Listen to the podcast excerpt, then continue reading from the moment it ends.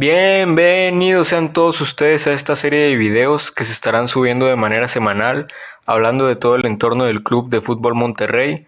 De igual manera serán subidos a Spotify como formato de podcast. Una vez mencionado todo esto, comencemos. El Monterrey gana 3 a 1 en el estadio BBVA al Toluca en su arranque del torneo Guardianes 2020 y deja atrás una racha negativa de no haber podido ganar en lo que va del año. En el primer tiempo, ambos equipos arrancaron con mucha intensidad.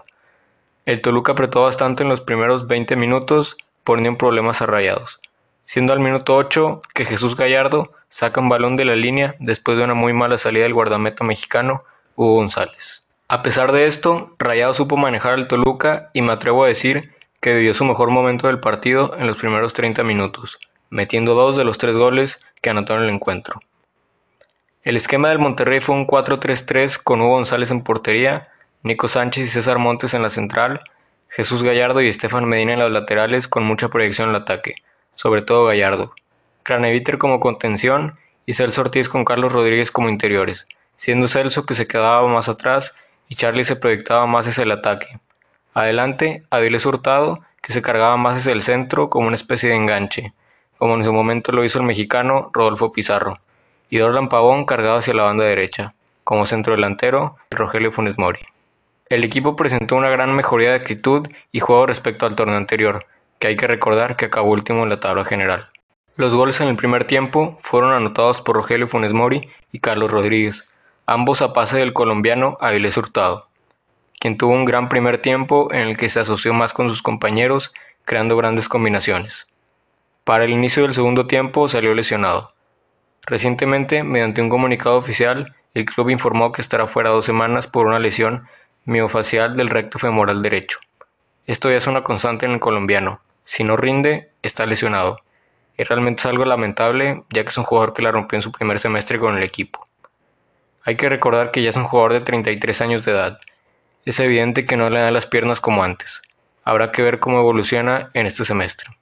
Mientras tanto, se perderá bastantes partidos. El juego de Rayados después del 2 a 0 de Charlie empezó a ser menos asociativo y pasó a ser más de transiciones rápidas hasta el final del primer tiempo. Al inicio del segundo tiempo, una terrible distracción del equipo cuesta un gol, específicamente a los 22 segundos de haber arrancado el segundo tiempo. Bastaron 7 toques para que el Toluca descontara el marcador.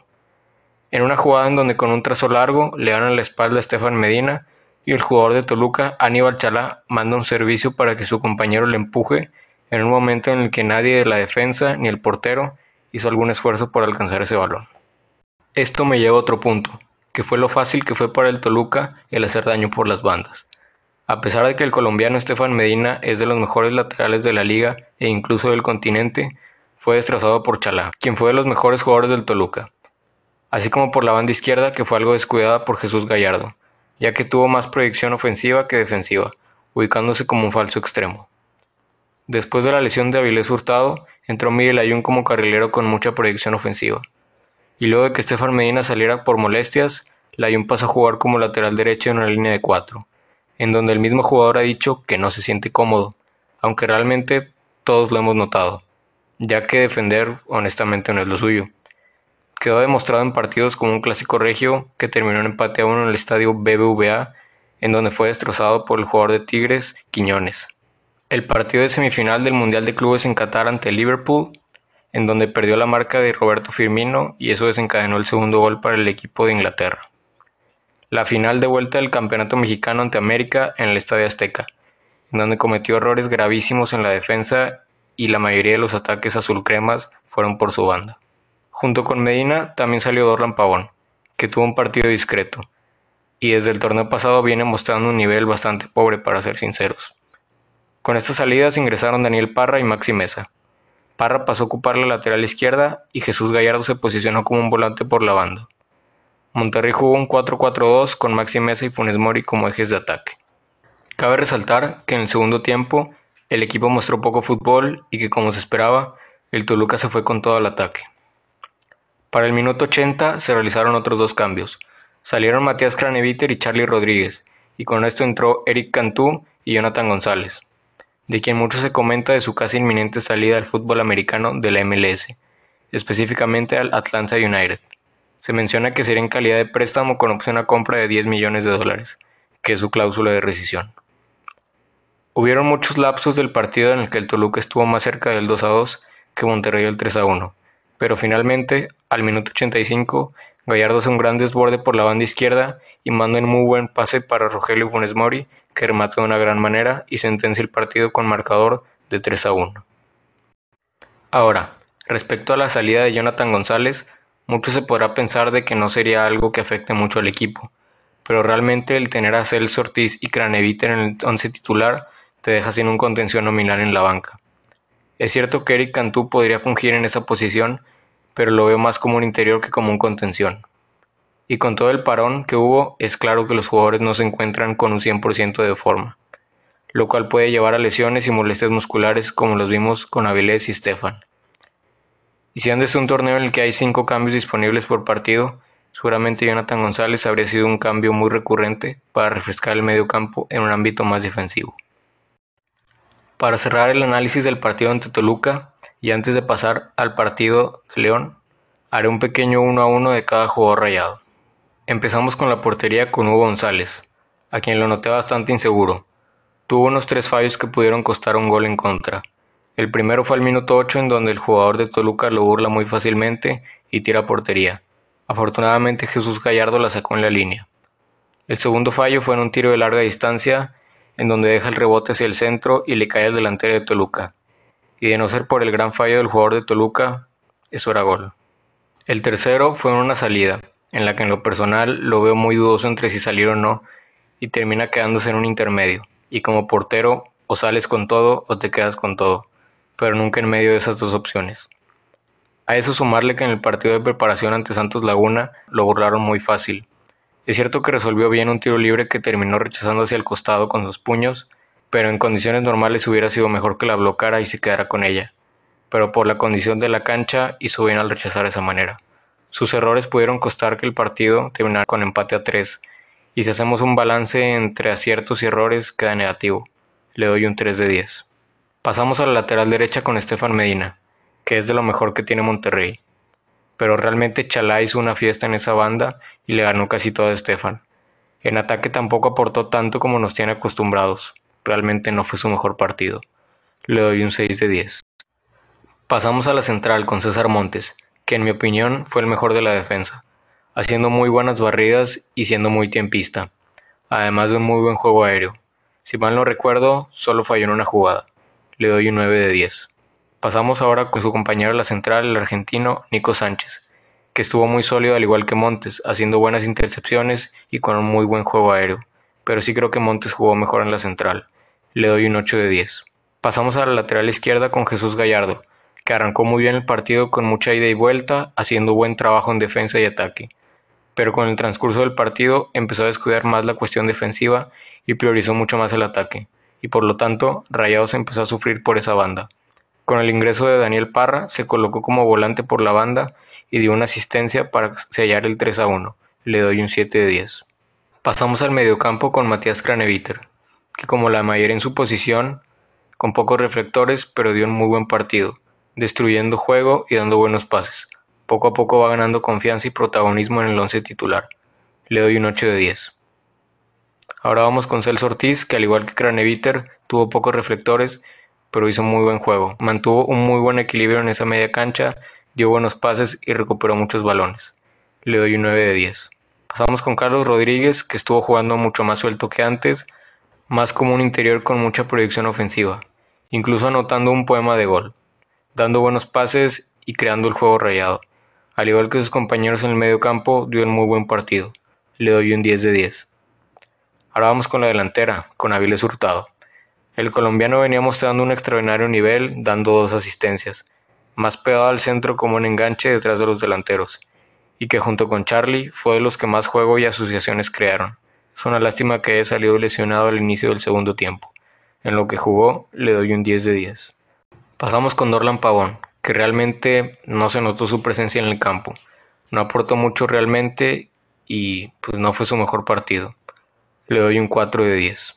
Ahora vamos con Rogelio Funes Mori, que firmó dos de los goles que nos dieron los tres puntos, pero creo que sí hubo jugadas donde pudo hacer más, pero sin duda fue de lo mejor de Rayados. le doy un 9 de 10. Ahora vamos con el análisis del partido ante León. La alineación que mandó el turco fue la siguiente. Un 5-3-2 con Luis Cárdenas en portería, Sebastián Vegas, Nico Sánchez y César Montes como centrales, Layún como carrilero izquierdo y Stefan Medina como carrilero derecho. Matías Craneviter como contención, Celso Ortiz como interior más defensivo, haciendo una especie de doble contención con Craneviter, y Charlie como interior con más predicción al ataque. Arriba estuvieron Maxi Mesa como una especie de enganche y Rogelio Funes Mori como nueve. Para este partido no hicieron el viaje ni Hugo González ni Orlan Pavón por romper los protocolos sanitarios para prevenir el COVID-19, ya que hicieron una fiesta con motivo del cumpleaños del guardameta. Los actos de ambos jugadores son lamentables y creo que el club debió haber hecho mucho más que sancionarlos un solo partido, ya que se exponen a ellos mismos y a sus compañeros, sin mencionar que son figuras públicas y deben dar un buen ejemplo. Retomando el análisis del partido ante León, podemos decir que Rayados tuvo un primer tiempo brillante en el que no dejó jugar al rival, ya que el equipo Esmeralda le gusta salir con el balón jugado desde atrás, y con una presión tan alta y constante, Monterrey hizo que cometieran muchos errores en pases y trazos largos. Incluso este primer tiempo me hizo recordar el partido de la ida de la final de CONCACAF en 2019 en el Estadio Universitario ante Tigres, donde de igual forma, ejerciendo una presión alta, anularon el juego del rival. Pero a diferencia de aquel partido en 2019, en este partido no se aprovecharon las pocas oportunidades que se presentaron. Es claro que el estado de la cancha perjudicó a ambos equipos, incluso el partido estuvo a punto de ser suspendido por la fuerte lluvia que caía en el estadio y por las condiciones de la cancha. Cabe resaltar que a León le perdonaron una roja, ya que al minuto 20 Estefan Medina recibe una entrada durísima con el tachón por delante en su pie de apoyo. El árbitro solo marcó amarilla. Para el segundo tiempo, Rayado se replegó hacia atrás, dándole la pelota a León. Incluso al final del partido, la posición de Monterrey fue solo del 32%. Los cambios que hizo el turco fueron los siguientes. Salieron Matías Craneviter, Celso Ortiz y Maxi Mesa. Entraron Ponchito González, Jonathan González y Aqueloba. Cuando parecía que todo se quedaba en un empate a cero, Luis El Chapito Montes sacó un zapatazo imparable de larga distancia que venció a Luis Cárdenas. Para cerrar el análisis del partido ante León, pasará a ser un 1 a 1 de cada jugador rayado. Pasamos a la portería con Luis Cárdenas, a quien no lo noté tan seguro como en otras ocasiones. Hubo una jugada donde le tiraron a quemarropa y no hizo mucho por el balón pero el único tiro que fue a portería fue casi imposible, así que sería injusto culpar al Mochis. Cabe destacar que dio una serie de despejes muy precisos a lo Jonathan Orozco. Un muy buen recurso para generar peligro desde el portero. Le doy un 6 de 10. Pasamos con Miguel Ayun, quien arrancó como carrilero y ayudó en lapsus del partido a la hora de defender y hacer una doble cobertura defensiva con Sebastián Vegas, y con el transcurso del partido pasó más al medio campo. Estuvo muy participativo, pero cometió demasiados errores en pases, tiros y dribles. En centro no lo noté tan mal, sino regular. En actitud se merece un 10, pero en juego le doy un 3 de 10. Pasamos con Sebastián Vegas, que más que central jugó como lateral izquierdo. Hizo un par de buenas barridas, pero la mayoría de los mano a mano en esa banda los ganó León. Estoy convencido de que poco a poco se irá adaptando al esquema del turco. Le doy un 6 de 10. Pasamos con Nico Sánchez, de lo mejor de Rayados en este partido.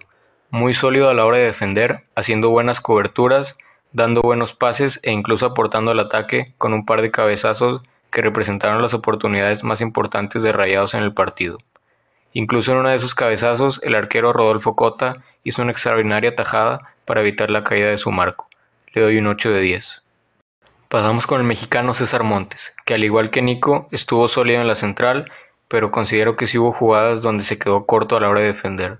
Le doy un 7 de 10. Pasamos a la lateral derecha con Estefan Medina, que a comparación del partido anterior aportó mucho más al ataque, dando buenos pases y asociándose más con sus compañeros. A la hora de defender cumplió, pero al igual que Montes considero que se quedó un poco corto en algunas jugadas. Le doy un 7 de 10. Pasamos al mediocampo con Matías Craneviter, que tuvo un partido regular, Recuperó algunos balones, pero al momento de dar pases falló bastante. Incluso estuvo cerca de ser expulsado al inicio del primer tiempo. Afortunadamente, la jugada solo quedó en amarilla.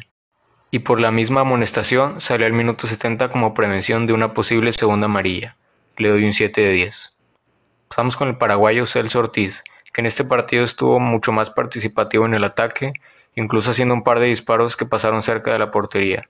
aportando equilibrio al medio campo y dando buenos pases, y que con la salida de Craneviter se posicionó más como un contención nominal. Lamentablemente salió con molestias por una dura patada del rival, en la que Celso le movió el balón para evitar un disparo y le pegó a él. Pasamos con el mexicano Charlie Rodríguez, que aportó creatividad al medio campo, tuvo iniciativa de ir hacia el frente y se asoció bien con sus compañeros. Considero que falló un poco en el gol de León al no acercarse a presionar a Luis Montes e impedir su disparo.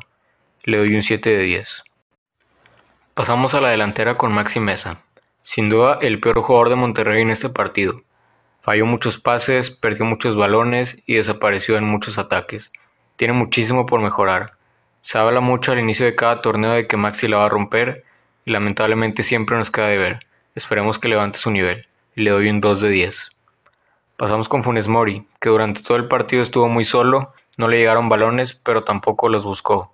Que a diferencia del delantero de León, al ver que no le llegaban, bajaba a buscarlo. Durante muchos lapsos del partido solo estuvo caminando y trotando Rara vez presionaba en la salida del León. Le doy un 5 de 10. Ahora pasamos con los cambios y analizar un poco qué hizo cada jugador. Empezamos con Ponchito González que presionó bastante al rival, pero perdió muchos balones y dio muy malos pases.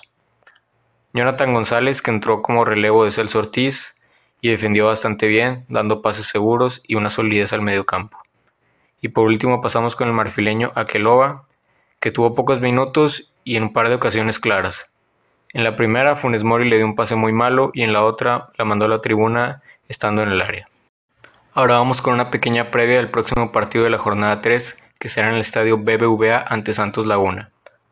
Santos viene de ganar 3 de los 6 puntos posibles, empezó perdiendo 2-0 con Cruz Azul, en la segunda jornada ganó 2-0 contra Chivas. De lo más notable del equipo de la Laguna fue el portero Carlos Acevedo, que hizo grandes atajadas y evitó la caída de su marco en múltiples ocasiones. Para este partido también estarán disponibles Hugo González y Orlan Pavón, que regresan de su sanción, que repito, en mi opinión fue bastante leve un solo partido. También el toro holandés Vincent Janssen ya está al 100% de su forma física tras recuperarse del COVID-19 y podrá ser elegible. Muy probablemente salga a la banca. La formación que se filtró en estos días fue la siguiente un 4-3-3 con un contención y dos interiores. Hugo González en portería, Nico Sánchez y César Montes en la central, Sebastián Vegas como lateral izquierdo, Estefan Medina como lateral derecho, Celso Ortiz como contención, Miguel Ayun y Charlie Rodríguez como interiores, arriba estaría Maxi Mesa por izquierda, Dorlan Pavón por derecha y Rogelio Funes Mori como nueve. Considero que va a ser un partido complicado, pero estoy casi seguro de que Rayados lo ganará pronostico un marcador de 2 a 1. Y bueno gente, con esto me despido, espero que hayan disfrutado de este video, si nos ven en YouTube, denle like, suscríbanse, o de este podcast, si nos escuchan en Spotify, píquenle seguir, les dejo todas nuestras redes sociales en la descripción, así como también los invito a que dejen sus opiniones en la caja de comentarios. Un saludo a todos, que estén bien.